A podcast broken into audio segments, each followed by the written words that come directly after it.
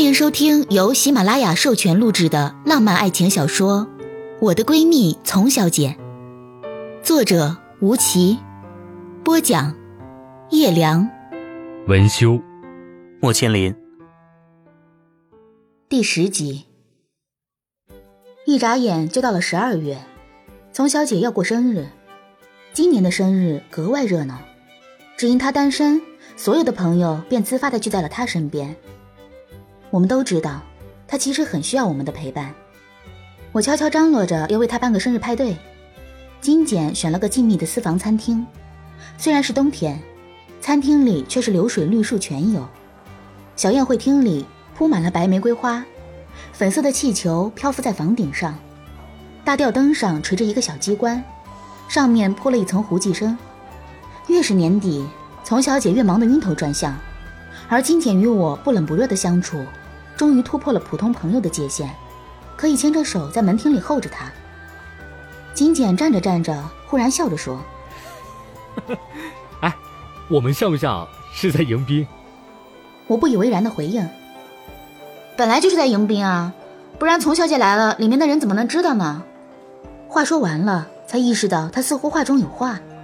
他眉眼弯弯看着我，我倒是一下子瞠目结舌，羞红了脸。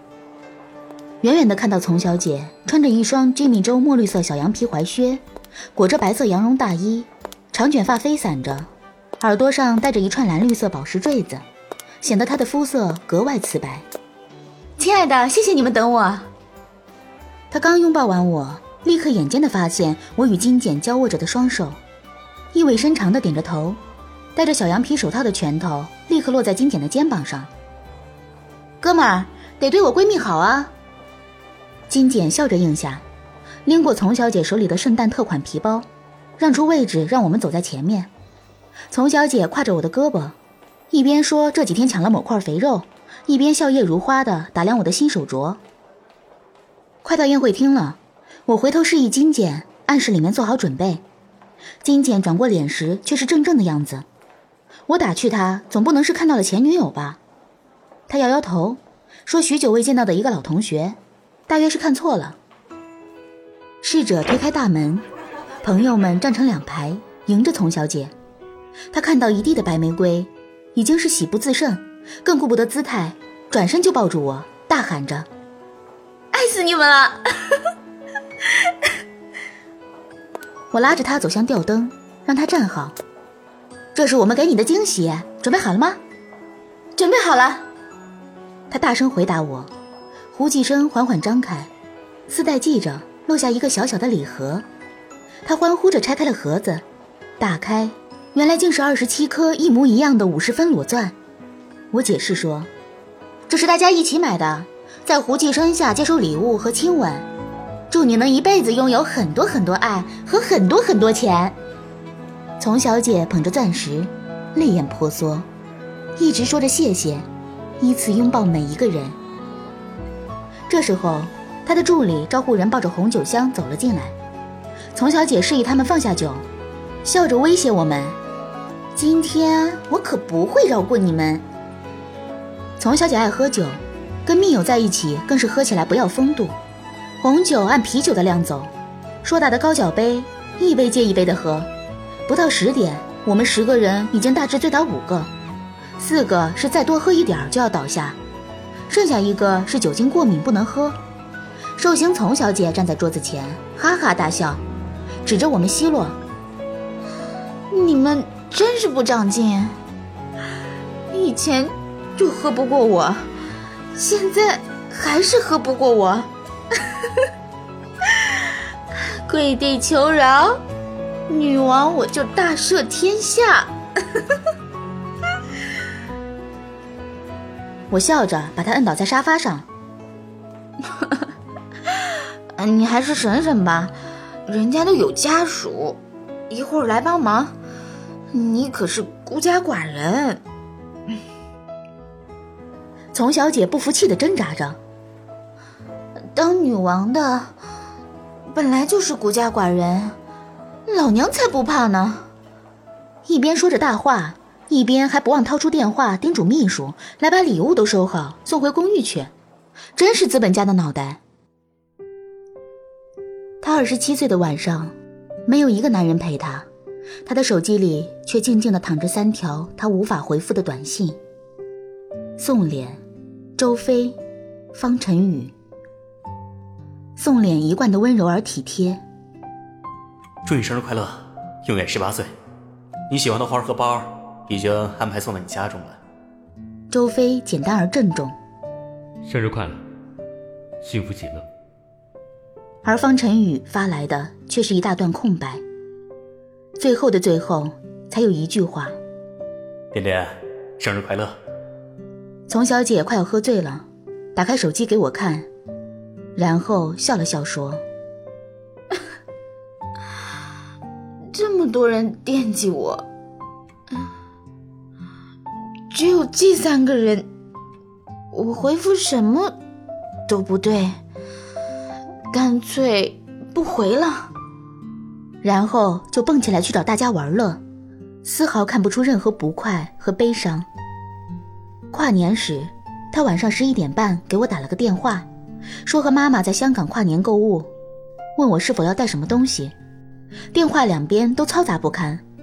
我和金简在密林私宅院子里放烟火，问他何时回来，电话却挂断了。我都可以想象他开心购物的样子。而这几年来，他受的苦，会不会让他累了，不再相信爱情了呢？走过那条街道，那个路口，他会不会还想起那首歌，那个人，那张照片呢？他会不会也经常站在原地回望，回望那些遥不可及的感动？来不及道声再见，故事已结尾，太多事情，来不及后悔。不悲不喜，毫无波澜，只是因为他的世界里没有了爱情。他有一百个面具，却坚持保留自己。他一边在残酷的世界里无所不能，一边真正想要最简单真实的东西。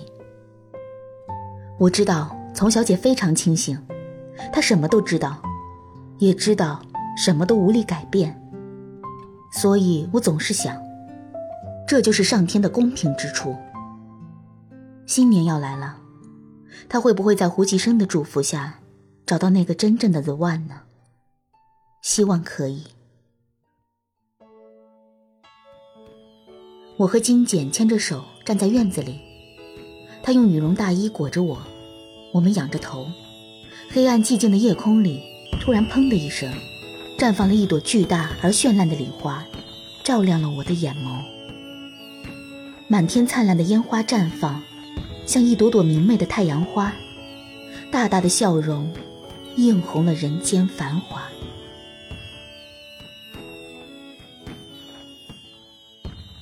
过了新年，又开始了一如既往的工作，但是我做出了人生中最重大的一个决定，我辞职了。Sarah 问我为何这样坚决，甚至还开出了一些条件，请我留下。我心知肚明，只是因为我与金简的交往被他知道了而已。同事们也会觉得我是去做金丝雀了吧？可其实是丛小姐告诉我，人活着要有核心竞争力，什么都靠不住，只有自己的能耐和本事才是最靠得住的东西。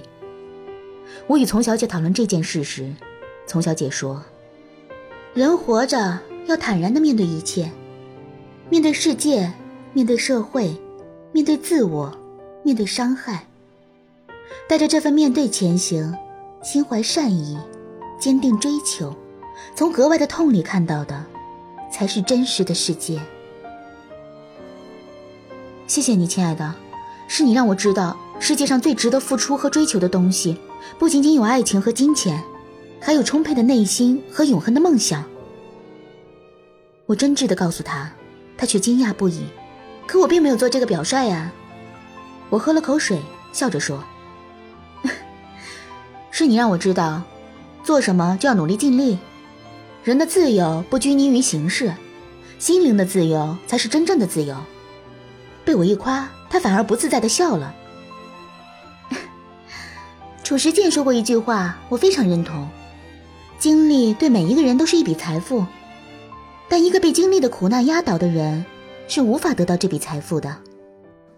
我觉得人在任何时候精神都不能垮，在任何情况下都应该有所作为，这是对自己负责任。那我选择辞职，执着于自己喜欢的东西，是不是反而是种逃避呢？您正在收听的是由喜马拉雅出品的有声小说《我的闺蜜丛小姐》。职场环境可能不适合你，你天性里就没有那么多控制欲和斗争欲，而正常的人面对不能预测和控制的情况，就会恐惧和愤怒。失去理智的人只会用尽手段去攻击他人。这世界并不是我们看到的这么文明。和平是几千年的文明所赐，不由人的本能而来。人本质上还是动物。是的，你讲过这样的话。我从前觉得自己可以努力融入，现在觉得可能真的不行。想到这一点，我甚至有点沮丧。他倒是笑着摇摇手：“ 亲爱的，不是的，这不是你的错，只是大家不一样，选择自然就不一样了。你不要总把错误归结到自己头上，你要做快乐的百灵鸟，就去应付那些凶残的老鹰好了。”你只是不适合应付那些爱吃腐肉的猎狗而已。我被他逗得笑起来，赞他动物世界看的可真够多。他接着说：“我抽烟喝酒爱玩，没纹身，我不是好人，更不是好姑娘，但我是个聪明人。怎么样，我也是个段子手呢。”他总是这样让人开心，幽默而聪颖，难怪她的男朋友们都喜欢带她出去应酬。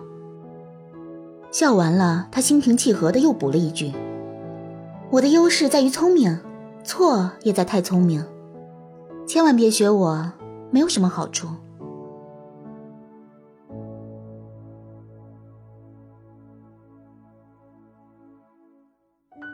新年伊始，他的内心渐渐平复，整个人气色也很好。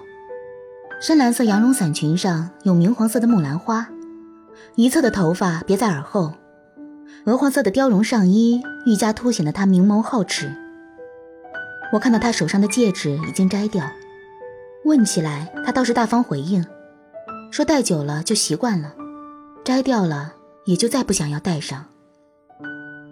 辞职后我便专心写作，意外的是金简也支持，说我整个人比在广告公司时看起来轻快许多。每日里定时起床。做好早餐，享受咖啡，觉得生活真是美好的不得了。而宁静的早晨，一个电话却让我立刻穿衣出门，奔向三零二医院。脚下踩着油门，蓝牙耳机里传来金简的声音，我慌张的声音已经有些发抖。我现在去医院，具体什么情况？别怕，你开车注意安全，相信我，他应该是没事的。赶到医院。看到神情恍惚的丛小姐刚从核磁共振检查室里出来，我急急的问她：“你怎么样？有没有伤到哪儿？”她裹着一件浅紫罗兰色大斗篷，尖尖的脸毫无血色，声音倒是镇定：“没什么，不要紧张。是不是金简告诉你的？”我点点头，眼泪都快要止不住了。他笑了一笑，虽然全身没有绷带和纱布。但整个人有气无力的样子，看来是惊吓过度。你过去看看宋濂，我不知道他怎么样了。我心里一惊，原来是跟宋濂在一起出的事，一定是开了他的改装车。我不去，肯定是他惹的祸。我赌气，快去看看吧。金姐应该一会儿也就到了，这事情算不得宋莲的错。还有，我也没有什么事儿。你就不要告诉我爸妈了。他叮嘱着我，示意护士推轮椅带他回病房。宋莲躺在病床上，右腿骨折。我没有好气，他倒是风度翩翩的请我落座，还指挥秘书去倒茶，对自己狼狈的样子仿佛不知道似的。没等我开口问，宋濂便解释道：“ 真是我也犯傻了，本来开的好好的，我带他去见一个生意人，想说可以帮他开春的一个项目。”哪成想，进了五环，迎面拐过来一个大卡车。大下午的，五环不是不让进卡车吗？我听得心惊。金简正好进来，坐在我身边，握着我的手，接着问了句：“就是说呢，幸好刹车不错，前车头已经塞进卡车屁股里去了，也就差十厘米，我们俩就真的见不着你们了。”宋脸自己提起来，仍旧余惊未了。金简松了口气，便挤兑宋脸：“若能治了你那个开车嘚瑟的毛病，也算值了。”宋脸不怒反笑，喝了口水。这回真得治了！撞上的一瞬间，我扑到他身上，他一声没吭，手紧紧的抱着头。我心里想的就一件事：他不能死，他死了，我这辈子都活不痛快了。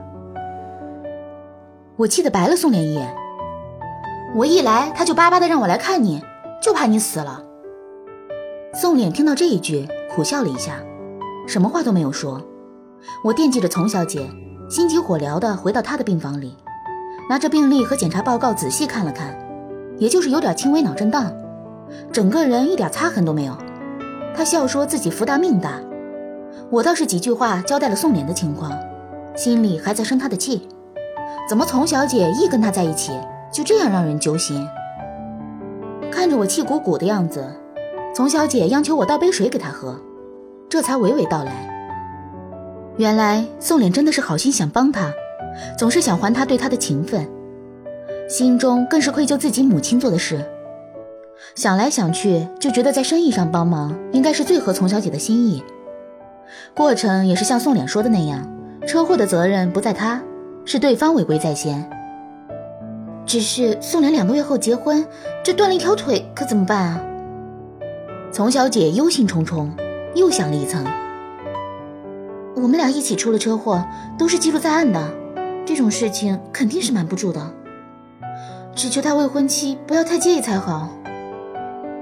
我原以为宋脸结婚的事情丛小姐不知道，结果这下不光知道了，还牵扯其中，真是理不清的官司。正说着，金简带着花店的人进来，一盆永生花摆在桌上。金简看看丛小姐说：“你没有伤到就好，送脸。”就没那么内疚了。我哼了一声，惹得金简和丛小姐都笑我是孩子气。想起刚才丛小姐的担心来，我又跟金简说了一遍事情的原委。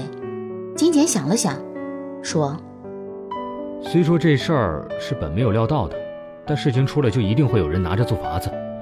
不如让宋濂的妈妈去收拾这烂摊子好了。对方不过是刁难刁难，悔婚是肯定不会的。”这个主意倒是让我一下子开心起来。你真是个神人，就让他妈妈自尝苦果，谁让他那么坏心？丛小姐笑了笑，没有作声。看她淡然的表情，我想起了叶慈的几句诗：奈何一个人随着年龄增长，梦想便不复轻盈。他开始用双手掂量生活，更看重果实，而非花朵。感谢收听由喜马拉雅出品的有声小说。我的闺蜜丛小姐，作者吴奇，播讲叶良，文修莫千灵。就只能这样，既然决定了，我唯一能说的是祝你快乐。要你做出选择，我也很舍不得。